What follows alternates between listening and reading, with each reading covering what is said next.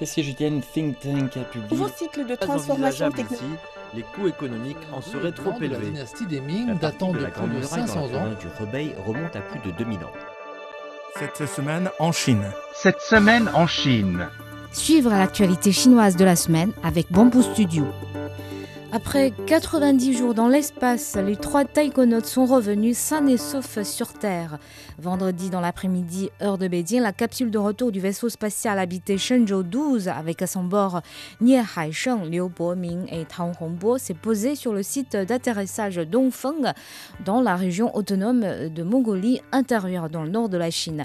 Les taïkonautes avaient été envoyés en orbite pour la construction de la toute première station spatiale chinoise. La Chine demande officiellement à adhérer à l'accord de partenariat transpacifique global et progressiste CPTPP. Le ministre chinois du Commerce Wang Wentao a déposé la demande par lettre à Damien O'Connor, ministre du Commerce et de la croissance des exportations de Nouvelle-Zélande, qui est le dépositaire du CPTPP. Les deux ministres ont également échangé sur les travaux de suivi à effectuer. Les premiers avions C-919 vont bientôt sortir de l'usine. Il s'agit du tout premier avion de ligne développé par la Chine. Dans un premier temps, cinq appareils devraient être livrés à China Eastern Airlines d'ici la fin de l'année. Un grand pas en avant marqué pour l'industrie chinoise de l'aviation civile.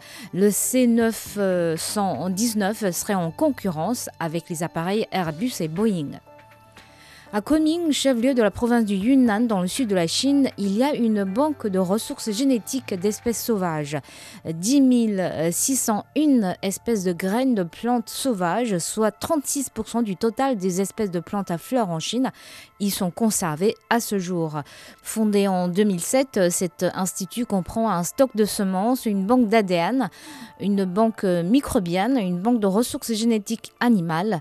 Il s'agit de l'unique installation du genre en Chine et la plus grande en Asie. La ville de Kunming doit accueillir dans moins d'un mois la COP 15 sur la biodiversité. 16,56 millions de véhicules ont été vendus en Chine de janvier à août, soit une hausse de 13,7% en glissement annuel, selon les données de l'Association des producteurs automobiles de Chine. Les ventes de véhicules de tourisme ont augmenté de 16% d'une année sur l'autre pour atteindre 13,11 millions d'unités entre janvier et août. Et pour le seul mois d'août, les ventes d'automobiles ont totalisé près de 1,8 million d'unités en baisse de 17,8% en glissement annuel. Trois personnes ont été tuées et 100 autres blessées après qu'un tremblement de terre de magnitude 6 sur l'échelle de Richter a secoué la ville de Luzhou dans la province du Sichuan. Le séisme est survenu à 4h33 heure locale. Plus de 30 000 habitations ont été endommagées et quelques 120 000 personnes touchées par la catastrophe. L'autorité provinciale a activé une réponse de niveau 2, le deuxième plus élevé dans le système de réponse d'urgence en cas de tremblement de terre à quatre niveaux du pays. Les 14e Jeux nationaux de Chine se sont ouverts le mercredi 15 au stade olympique de la ville historique de Xi'an. Plus de 12 000 sportifs représentant les provinces, municipalités et régions autonomes de Chine, la région administrative spéciale de Hong Kong et de Macao, le corps de production et de construction du Xinjiang et des associations sportives spécifiques participent aux Jeux de cette année qui se déroulent jusqu'au 27 septembre.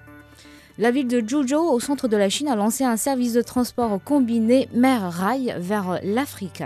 Un train de fret transportant 1935 tonnes d'aide matérielle est parti mercredi de cette ville de la province du Hunan, marquant le lancement d'une nouvelle liaison entre les villes du Hunan et la province chinoise du Guangdong avant que les marchandises ne soient chargées sur un navire à destination de port en Afrique. Le premier envoi de marchandises est attendu au port de Mombasa, au Kenya, le 15 octobre. Et cette nouvelle liaison devrait couvrir 11 ports maritimes africains ainsi que, euh, que 20 routes et lignes ferroviaires en Afrique intérieure dans la première phase.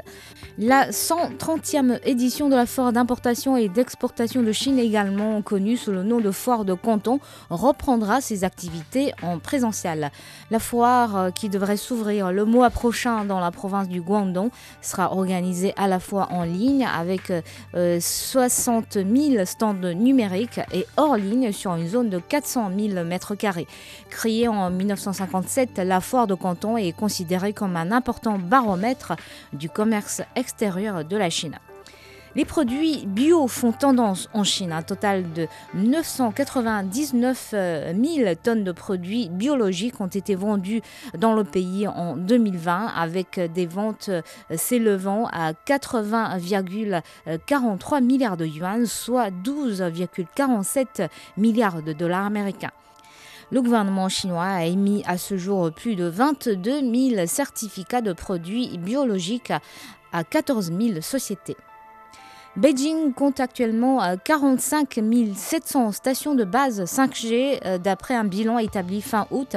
Avec un total de plus de 12 millions d'utilisateurs de la 5G, la Chine a pris une avance mondiale dans le développement de la 5G avec 819 euh, 000 stations de base 5G construites fin mai, représentant plus de 70% du total mondial.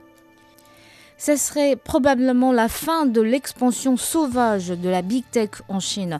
Au terme de la dernière instruction donnée par l'autorité régulatrice, les géants numériques de la Chine doivent désormais cesser de bloquer les applications rivales, en tout cas pas de façon illimitée, en ligne de mire le plus grand réseau social chinois WeChat, produit phare de l'ogre chinois Tencent, avec 1,2 milliard d'utilisateurs actifs par mois. Le groupe fondé par Ponyman a historiquement bloqué sur ses plateformes les liens et les services de ses rivaux. Et comme en Europe, la Chine cherche à aboutir à une plus grande transparence des algorithmes, histoire de mieux protéger les droits des travailleurs à l'heure de l'upérisation du travail. Et sous les pressions des, autorités de contrôle, Meituan, la plus grande plateforme de livraison de repas en Chine, a révélé les dessous de son algorithme pour gérer ses livreurs. Il existe quatre modèles pour calculer le temps de la livraison qui sont basés respectivement sur les anciennes données, les transports urbains, le temps de préparation des restaurants et la distance de livraison. Le délai de livraison le plus long est ensuite défini comme le délai prévu mentionné sur la commande des consommateurs. Et depuis l'année dernière, la société, valorisée à 200 milliards de dollars, a été éclapoussée par une série de scandales liés aux conditions de travail des livreurs, provoquant de nombreux mouvements sociaux. Merci d'avoir écouté Bamboo Studio.